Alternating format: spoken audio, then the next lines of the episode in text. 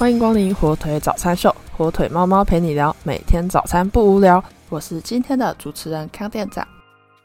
开心放假的春节假期结束啦，又要回归各自的工作了。今年的春节年假有六天，虽然并不是史上最长的年假，但也是让大家好好休息一段时间了。不过一转眼年假也已经到了尾声，又要继续开工啦。不少上班族甚至学生也难免会出现收假症候群，情绪低迷，精神不能专注，根本不想去上班上学。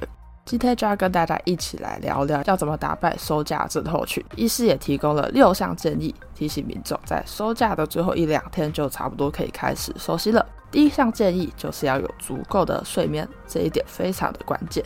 研究显示，睡满八小时、六小时和四小时，连续两个礼拜后，测他们的细节专注度。那些睡眠不足的，也就是六小时和四小时的人，他们的工作表现都会下降。只有足够的睡眠，他的专注力跟情绪才会比较平稳。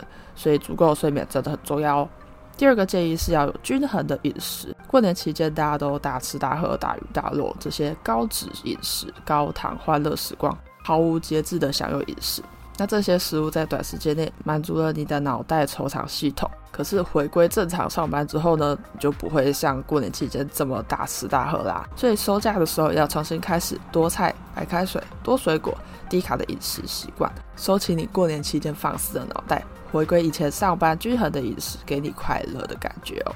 第三个建议是要避免酒醉，医师都不太建议你透过喝酒喝醉去消愁。研究人员发现，这样子的行为其实隔天早上醒来上班，你的负面情绪、身体的头痛、无精打采的问题只会更加的严重。过年期间难免会喝点小酒，但是正式上班期间，如果还这样子喝到烂醉，隔天上班一定会非常的痛苦，自己心情不好，别人感觉也不太好，所以不建议再借酒消愁啦。第四个建议是多运动，多流汗，多运动身体是非常好的收心动作。因为过年放假去，身体的运动一定会变少。我们要快点充实加强运动，让你的身体回到动的状态。第五个建议是和同事朋友约出来，早点回到上班的地方，和同事、同学们、家人们约出来好好的聊天。研究人员发现，这样密切接触的人际关系，可以开始让你回到准备好工作的感觉。不要一个人回到上班的地方，会觉得很孤单寂寞，又不想上班。第六个建议是早点开始规划，沉淀心情，整理一下这周上班的 to do list。开始上班后要见哪些人，会有哪些工作，还有提早一两天回到上班的地方，给我们自己准备好收心的动机，也给自己一个小小的 gap 来整理心情。回到职场上的第一周啊，一定要适应好工作的节奏，以及妥善处理职场人际关系。专家也建议说，回到岗位之后可以练习储能方法，要练习专注当下。工作的当下就不要给自己太多的要求，将注意力放在每天需要完成的工作任务就好。